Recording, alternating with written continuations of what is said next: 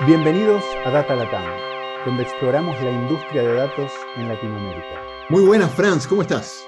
Muy bien, Diego, muchísimas gracias. ¿Tú cómo estás? Muy bien, sí, muy emocionado por, por la charla de hoy. Vos sabés que yo hace...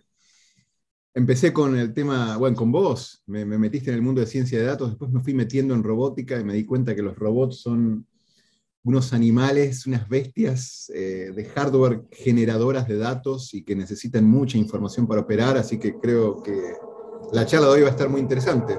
¿Vos qué pensás?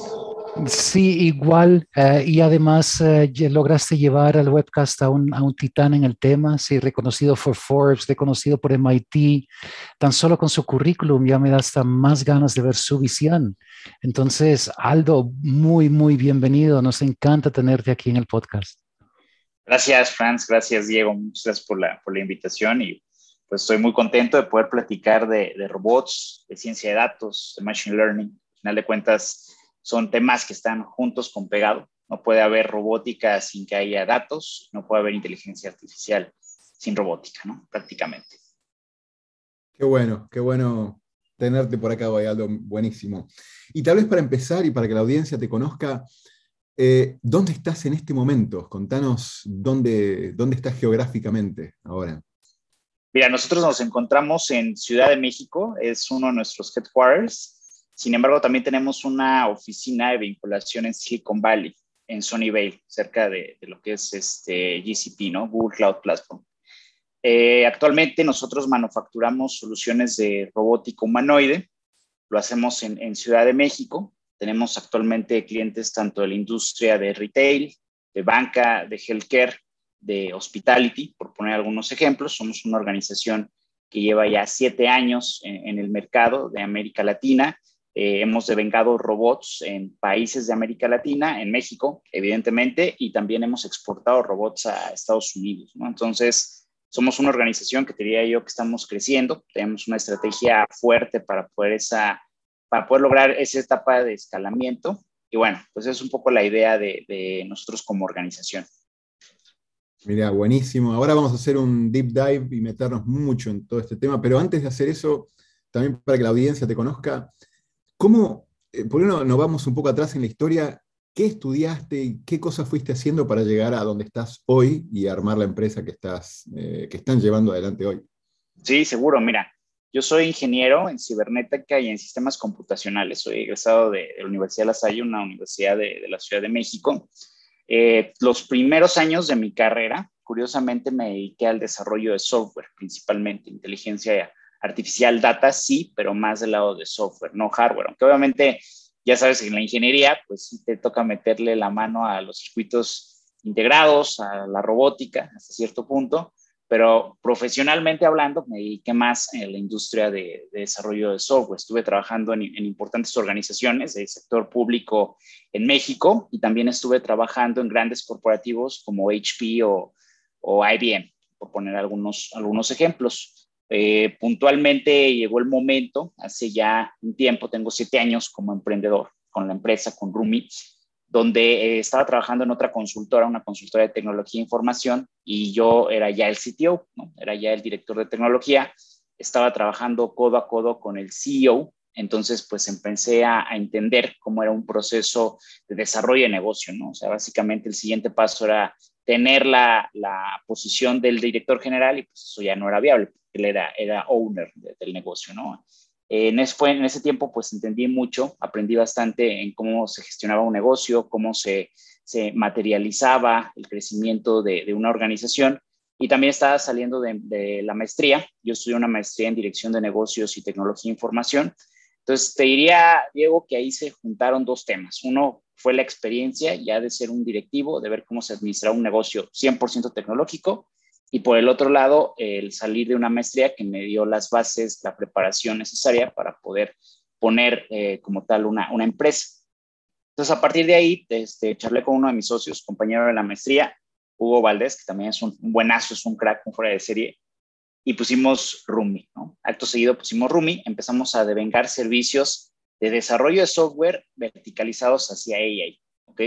En un inicio la, la compañía no devengaba servicios de, de, hardware, empezamos a, a, trabajar, aunque sí teníamos la visión, honestamente, de desarrollar robots, porque a los dos nos encantan los robots, pero pues no teníamos también el capital, ¿no? O sea, eso es creo que algo bien, bien importante a resaltar. Entonces, como veníamos del mundo de consultoría, yo ya era director, era CTO de, de, esta empresa que es Vision Consulting, y por el otro lado, mi socio, Hugo, también eh, era director de tecnología de otra empresa que es Forest Systems, pues ya estábamos muy, muy experimentados en cómo era un proceso comercial de, de desarrollo de negocio, de tecnología, de consultoría, ¿no? Entonces, pues no nos costó mucho empezar a obtener clientes. Los dos primeros años fueron, fueron interesantes, fueron de crecimiento.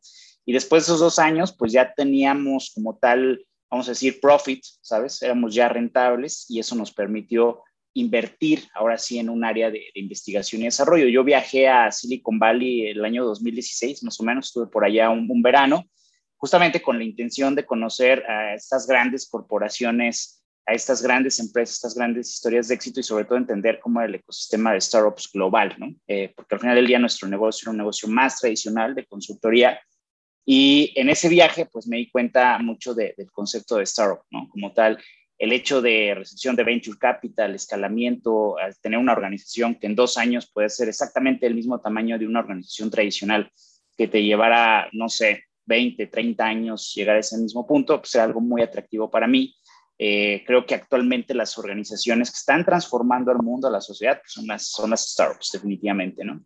Entonces, regresando de, Silicon Valley, pues hablo con Hugo y le digo, ¿sabes qué? Creo que tenemos que hacer tecnología que vaya orientada hacia el consumidor, hacia el consumo masivo. Y en ese mismo sentido fue que con nuestra área de investigación y desarrollo que acabamos de fundar, que acabamos de, de invertir en ella, tomamos la decisión de hacer un robot de control del hogar, que fue el primer prototipo que, que desarrolló RUM. Y déjame. adelante, por favor. Una, una, pregunta breve ahí, Aldo. ¿Cómo, ¿Cómo fue que empezaron con consultoría y AI, me imagino desarrollos a la medida para empresas?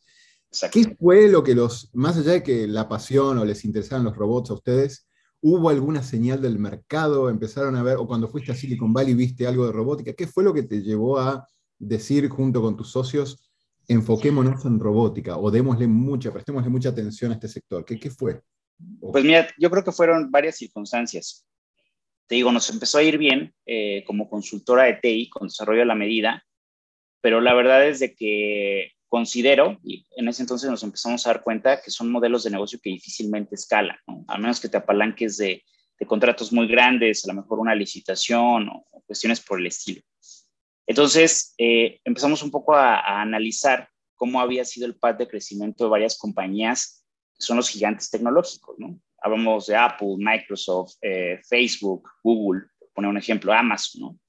Y todas estas organizaciones tenían la característica de que en algún momento, en un momento de, su growth, de su, expansión, estaban desarrollando tecnología para el consumidor. Entonces, un poquito la tesis que teníamos en ese momento era, oye, si vamos a dar el home run, necesariamente tenemos que generar tecnología que vaya a las masas, que vaya al consumidor, al usuario final, y no necesariamente a, a B2B. Entonces fue, fue ahí cuando, justamente cuando voy a Silicon Valley, en Silicon Valley veo toda la explosión del Internet de las Cosas, de AI, temas de robotics, eh, varios casos que ya se estaban este, implementando como Sabio, que es un, un, robot bien interesante para, para hotelería. Y regresando, pues eh, en el 2000, que fue 2016-2017, pues les comento a mis, a mis compañeros, ¿no? Y curiosamente fue, te diría que fue un año donde se buscaba mucho hacer eso, se buscaba mucho tener asistentes dentro del hogar, robots asistentes, robots que pudieran ser, eh, pues sí, un, un, asistente, un cuidador para personas mayores, para personas con alguna discapacidad, para niños que pudieran transportar objetos, pero a su vez pudieran, por medio de comandos de voz, por medio de procesamiento del lenguaje natural, poder atacar un conjunto de tareas muy similares a lo que hace Alexa, a lo que hace este Google Home, ¿no? Actualmente. Entonces, esa fue un poco la lógica detrás de, invertir en la creación de un robot de control del hogar, o sea, un, robot de, eh, humanoide. Y posteriormente, eh, ya, ya continuado con la historia, vamos a decirlo un poquito así, ya con ese driver de, investigación y desarrollo en robótica, pues nos pusimos manos a la obra y creamos el, el primer robot prototipo de control del hogar 100% mexicano, 100% latinoamericano, ¿no? Entonces, pues eso nos llevó, eh, primero que nada, Diego Franz, a un boom, boom mediático muy fuerte. y pues trazamos un plan justamente para la manufactura ya de esos robots, porque ya teníamos un prototipo bastante robusto, ya estábamos pasando a, un siguiente step para, para manufacturarlo en serie. Sin embargo, ya en esa validación de mercado, pues nos enfrentamos a que eh, lamentablemente Latinoamérica no estaba preparada para robots, ¿no? Estoy hablando de hace cinco años, si ni siquiera se comercializaba Alexa, no se comercializaba Google Home, había muy poca adopción de Internet de las Cosas, pues difícilmente se podría habilitar un, robot humanoide, ¿no? Los economics no daban en ese sentido, ¿no? Entonces fue un balde de agua fría, una frustración para todo el equipo, pero bueno, pues vimos la manera de cómo sí seguir desplegando robótica y tomamos la decisión de pivotear nuestro modelo de negocio, que como tú sabes es una de las prácticas eh, más comunes en las startups, y decidimos regresar a nuestro enfoque de B2B comercializando nuestra tecnología robótica. Ya no era nada más la parte de de AI, ya no era la parte de desarrollo de software, sino que estábamos ya comercializando hardware. Eso se hizo con dos intenciones. La primera de ellas es aprovechar la tecnología que habíamos desarrollado, o sea, que ya habíamos invertido y que era modular para adaptarse a distintos requerimientos, y con también la, intención de poder, eh, de alguna manera, empezar a desplegar los primeros humanoides para la región y hacer más común para la gente, para los usuarios finales, la adopción de robótica. ¿okay? Y creo que lo hicimos bastante bien. O sea, como te comentaba, estamos en un punto en el cual hemos vendido alrededor de 30 robots aproximadamente para distintas industrias. Funcionamos como una fábrica de robots, entendemos los pain points, entendemos los requerimientos de nuestros clientes y con base en ese, en ese entendimiento creamos robots que son específicos para cada organización. Creemos que también existen eh, posibles diferenciadores entre la oferta que pudiera existir en otras partes del mundo donde hay robots humanoides para distintos tipos de casos de uso, pero la ventaja que nosotros tenemos es que podemos ser soluciones personalizadas. Mucho del futuro de la compañía es eh, ya ir hacia ese despliegue masivo hacia B2B. Creemos que es el camino para América Latina. Es un momento de adopción principalmente para la industria de logística. Eso es importante eh, mencionarlo. Eh, hay muchas soluciones de robótica, seguridad, sociales, inspección, computer vision pero al final de cuentas nosotros hemos identificado un product market fit muy potente para la región en materia de logística y es algo que, que, no se está resolviendo, que no, hay, que no hay organizaciones que lo estén resolviendo. Hay otros robots en otras partes del mundo que hacen temas de delivery, que permiten automatizar fulfillment centers, por ejemplo. Sin embargo, no tienen eh, una oferta verticalizada para América Latina. Y eso es donde nosotros estamos apostando más el crecimiento de Rumi en una siguiente etapa que nos hace evolucionar de esta fábrica de robots eh, custom a la medida hacia una solución más verticalizada 100% a, robótica de fulfillment. Súper interesante, Aldo, y creo que vamos a, tocar ese tema eh, en un ratito, el cómo ves el, futuro de la industria. Pero antes de eso, y un poco para la audiencia esta, que son gente que está en temas de ciencia de datos, que están eh, o bien entendiendo los conceptos o metiéndose a programar y hacer machine learning, AI, ¿podrías hacer el puente entre los robots y qué es lo que hacen los científicos de datos alrededor de los robots? ¿Qué tipo de entrenamiento hay que hacer? ¿Qué tipo de tools se usan? ¿Qué tipo de machine learning, AI? Eh, ¿Por qué no, nos contás un poquito eso y después volvemos al tema de las tendencias y hacia dónde va la industria? Sí, claro que sí. Y de hecho, fíjate, te voy a dar un, dato muy curioso. En nuestro equipo técnico, el equipo técnico de, de implementación de Rumi, el 80% está orientado a data science. Pensando, y el 20% restante a hardware, ¿no? Cosa que sería, pues, se pensaría lo contrario, porque al final de estamos manufacturando robots. Pero bueno, un robot al final de cuentas debe verse como una pieza de hardware, una pieza que tiene que tener capacidades de inteligencia artificial en distintos, en distintos tipos de, de, de visión, por así decirlo, ¿no? O sea, es decir, cuando nosotros hablamos de, ciencia de datos, muchas veces nosotros creamos soluciones específicas para un determinado caso de uso, ¿no? A lo mejor podemos hacer forecasting para entender comportamiento de ventas, podemos utilizar computer vision para poder identificar patrones anómalos, podemos hacer procesamiento de lenguaje natural para poder eh, entablar conversaciones con, asistentes, con bots. Sin embargo, cuando hablamos de un robot, el robot tiene que tener características de inteligencia artificial al mismo tiempo corriendo en distintas vías. Un robot tiene que ver y eso implica computer vision.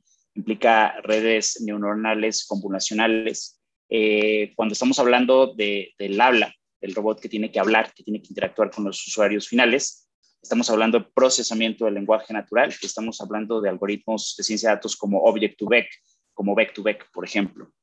Cuando estamos hablando de desplazamiento de los robots, en ese caso usamos SLAM, estamos hablando de tecnología de LiDARs, complementada con Computer Vision, dependiendo del approach que tú quieras eh, utilizar. Y en ambos casos sigue siendo algoritmos de Machine Learning y al final del día ciencia de datos. Todos estos algoritmos se entrenan con data, es aprendizaje eh, supervisado en la mayoría de los casos, aunque hay otros approaches de adopción de robótica como el reinforcement learning, que, no se basa en temas de, ingesta de datos, eh, sino que se realiza bajo un tema de castigo o premiación, ¿no? Pero normalmente actualmente en la industria, curiosamente, ese enfoque de reinforcement learning no está pensado tanto para los robots móviles, los robots sociales, ¿no? Eh, entonces, eh, concluyendo, para poder tener un caso de uso completo de robótico humanoide, necesitamos tener varias capabilities de machine learning corriendo al mismo tiempo para poder tener ese, ese caso de uso completo, ¿no? Eso es uno de los principales retos porque muy al inicio de, nuestra jornada, de nuestro venture, nosotros eh, pues se nos hacía muy sencillo por la experiencia que teníamos como, data eh, scientist poder crear, crear soluciones de software de AI, pero el principal reto fue poderlas correr todas en un procesamiento de hardware al, al mismo tiempo, visión, conversación, desplazamiento, por ponerles un ejemplo, más aparte toda la data que obtienen los robots con cada interacción que tienen con los seres humanos, que al final de cuentas debe de procesarse para otra capa de Machine Learning para el proceso de toma de decisiones de las organizaciones. No sé si me explico. Entonces, eso, eso es bien importante porque si te fijas, el robot es una fuente de datos, es una fuente de datos que requiere la incorporación de Machine Learning no solamente para la ejecución de sus, de sus actividades como robot, la operación del robot en sí mismo, sino también para la extracción de toda la data que poco a poco va ingestando a lo mejor en un data lake, por ejemplo, para posteriormente incorporar otros algoritmos no orientados en la operación del robot, pero sí orientados en entregar información o predicción a los tomadores de decisiones de las organizaciones, los ejecutivos, ¿no? Fantástico, fantástico, sí.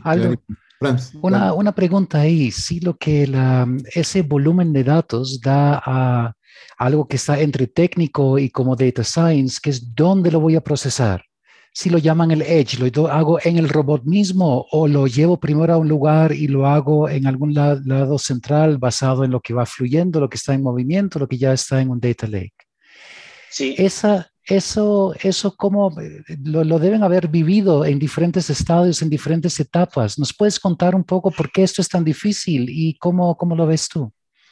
Sí, definitivamente. Fíjate que este, eso, la respuesta actualmente es arquitectura y depende del requerimiento del cliente, ¿no?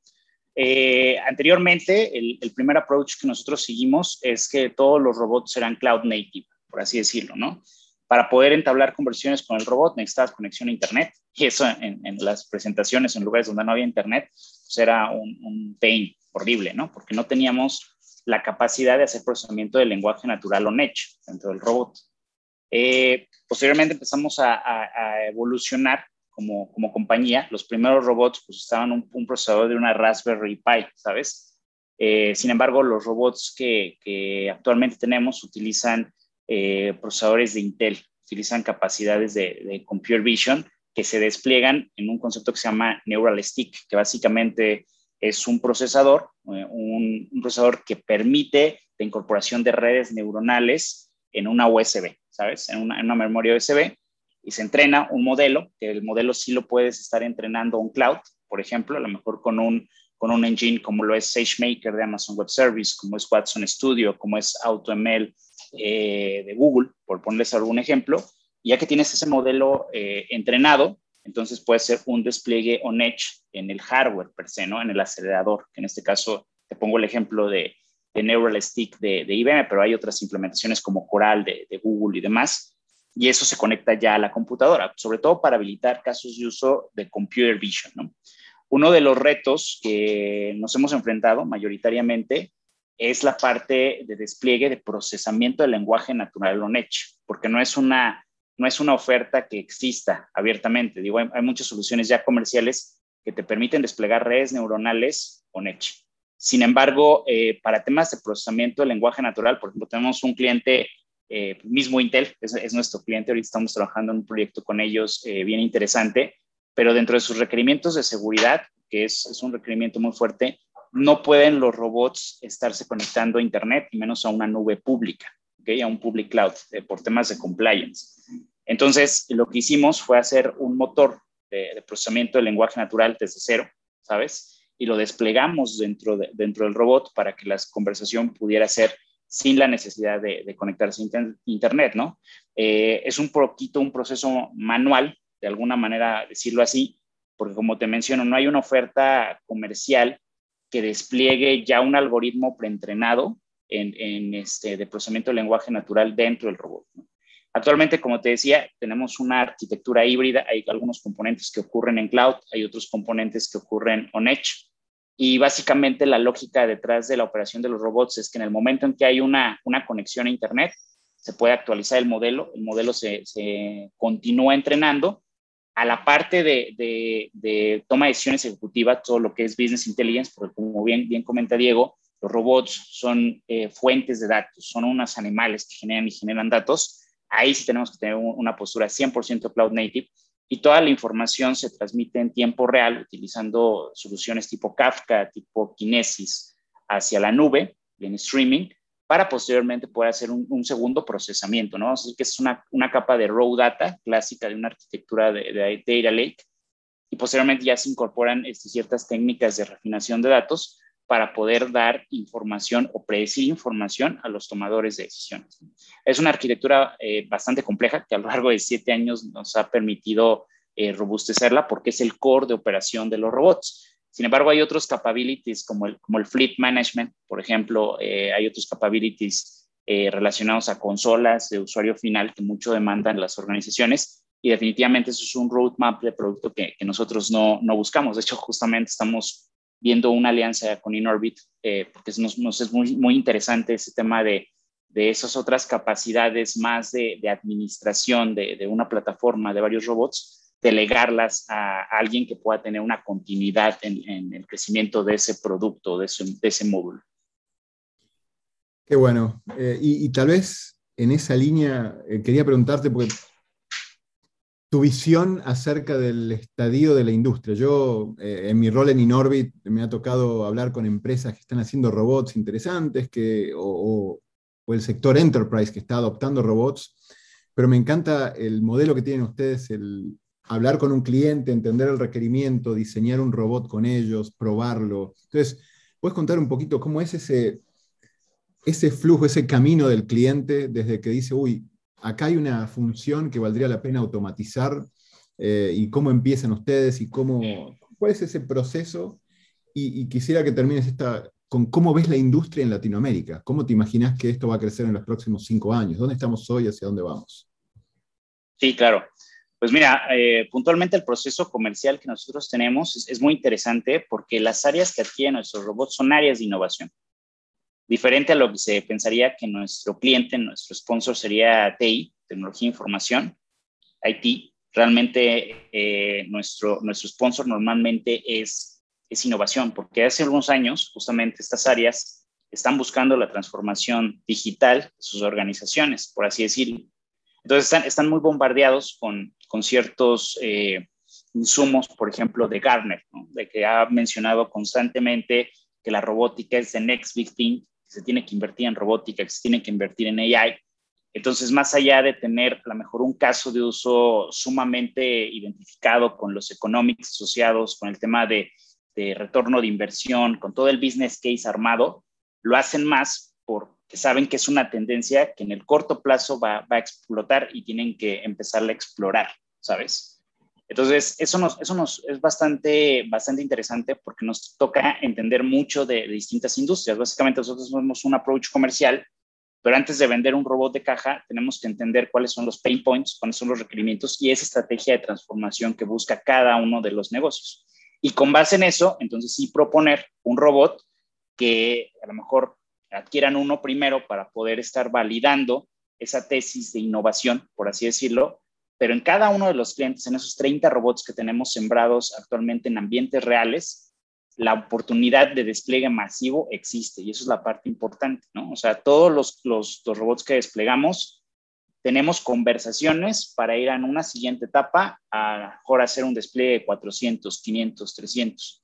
Y creo que es, y, ahí ligo mi, mi, respuesta a la segunda pregunta. Yo creo que el, mercado de América Latina, como nosotros lo experimentamos hace seis años que nos dimos que no podíamos llevar robots al consumidor, también nos dio los, los insumos necesarios para darnos cuenta que tampoco podíamos generar robots productizados. O sea, si nosotros manufacturábamos un ejército de, de 100 robots, no iba a haber una demanda contundente de una organización que buscara un caso de uso tan avanzado hace cinco años, ¿no?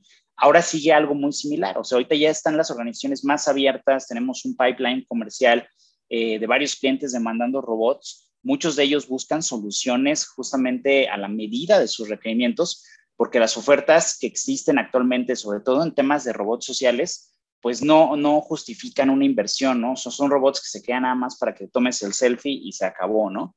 Y cuando estamos hablando de robots industriales, pues son robots que difícilmente se pueden adquirir por el costo y todos los gastos asociados a su operación, ¿no?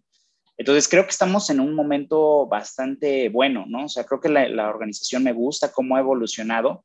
Eh, no hemos sido una empresa como a lo mejor otras eh, startups alrededor del mundo como como Fetch, como Locus, eh, como Savio, que, nacen con muchísima inversión de capital y empiezan a, buscar la manera de comercializar, porque al final de cuentas no se llega a los números. Yo creo que eso es una de las, historias de terror que, se presentan. A lo mejor puedes levantar una serie C, después una serie A, pero ya el brinco a la, serie B empieza a ser complicada porque no hay track record de ventas, ¿no? O sea, no hay, no hay product market fit contundente. Entonces, el hecho de que nosotros estemos creciendo junto con la demanda de, la América Latina, de la región, nos hace ser muy atractivos en el sentido de entender muy bien cómo se están demandando ese tipo de casos de uso y en el momento en que sí ya estemos preparados para una adopción masiva, entonces sí poder ir a acelerar el, motor ya con inversiones de, venture capital, ¿no? Pero América Latina, yo te diría que si yo hubiera percibido una, una inversión de, de VC, tal vez una serie sí, una serie hace tres, cuatro años, pues definitivamente creo que estaríamos ahorita con el, con el telón cerrado, porque no existía esa adopción, ese entendimiento de robótica. Actualmente ya se están abriendo las organizaciones y es justo el momento donde creo que tiene que empezar a, despegar el, el, el, avión. Es una cuestión de timing, ¿no? Y como cualquier industria. A lo mejor la industria de fintech inició más fuerte en otras partes del mundo hace algunos años y ahorita ya está agarrando un hype tremendo para América Latina, lo mismo la industria de e-commerce, eh, de, de InsurTech y demás. Con la robótica creo que pasa algo similar, o sea, tenemos que esperar exactamente el timing necesario para entonces sí empezar a, a recibir inversión de capital y dar el home run con casos de uso contundentes. Te felicito, ahí creo que has usado mucho data, machine learning tuyo propio, porque siempre decimos que el emprendedor puede controlar un montón de cosas, ¿no? Pero no puede controlar el timing de una industria. Y creo que vos has puesto ahí Computer Vision, has estado viendo la industria, cómo fue evolucionando, fueron siguiendo a los clientes y entendiéndolos. Y creo que estoy 100% de acuerdo, creo que ya lo hemos hablado un par de veces, que el modelo y cómo han ido creciendo esto y cómo han ido siguiendo y entendiendo a los clientes eh, ahora es el momento. Una pregunta que quería hacer de seguimiento, Aldo, es, vos hablaste en algún momento de robots sociales, eh, robots humanoides, y después hablaste de logística.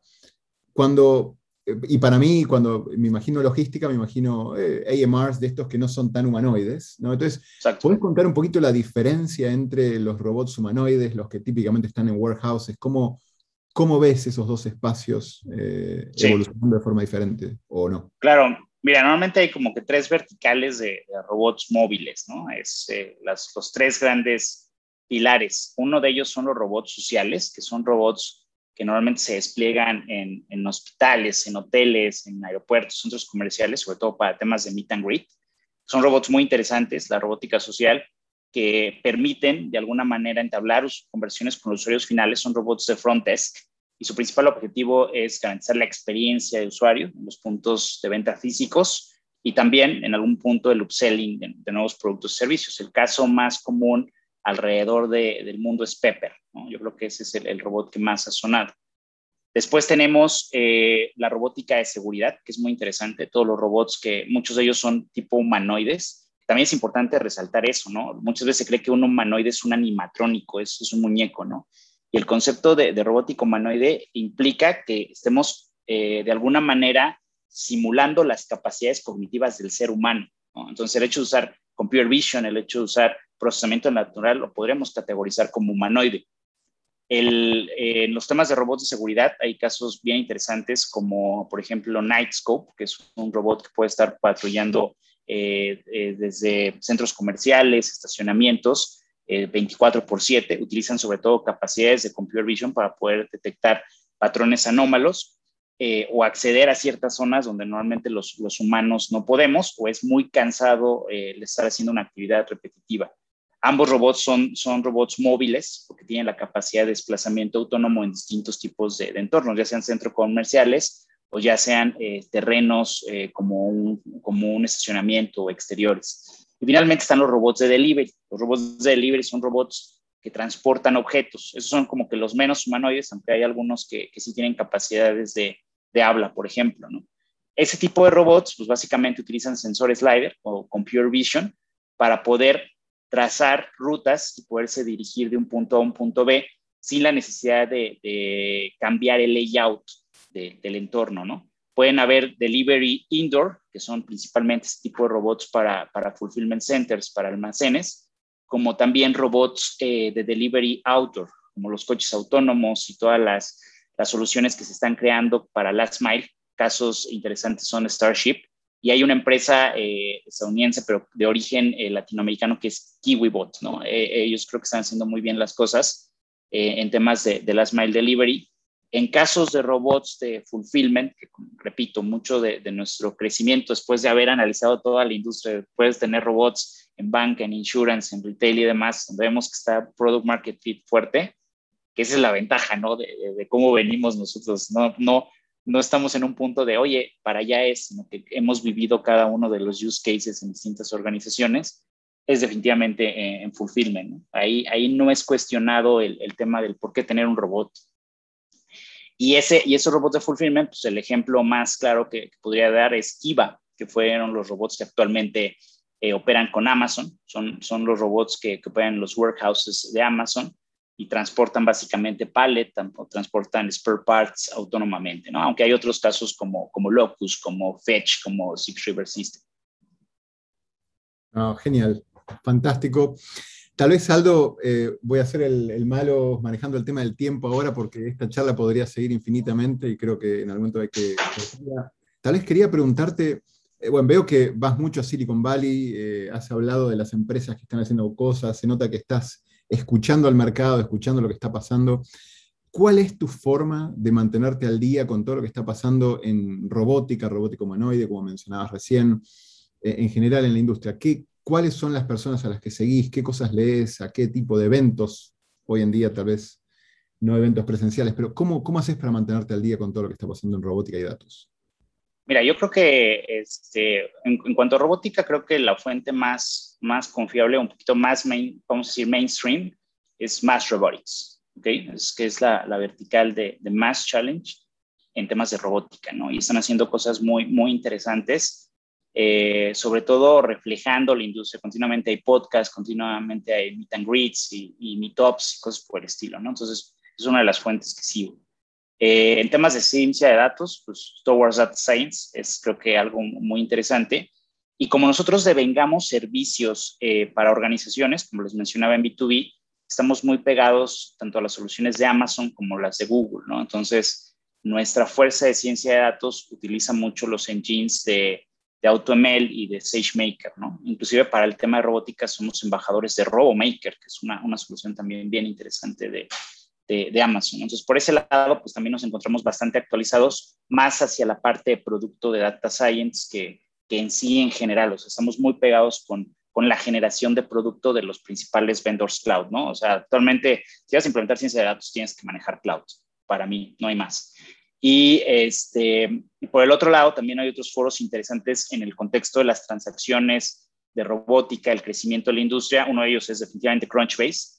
Creo que cualquier startup tiene que tener una una cuenta de Crunchbase Premium in order to eh, identificar todos los, los diferentes este, de startups, transacciones, VCs, quienes tienen tesis de inversión hacia robótica, ¿no? Entonces, eso es definitivamente una, muy buena fuente y la, y la última fuente pues, definitivamente sería TechCrunch, ¿no? Es básico, es la Biblia ahí de, las noticias de, tecnología y, y, creo que también es importante tener ahí una, una buena fuente. Entonces, repitiendo, es eh, Medium slash Software Data Science, eh, más Robotics, TechCrunch y, y Crunchbase.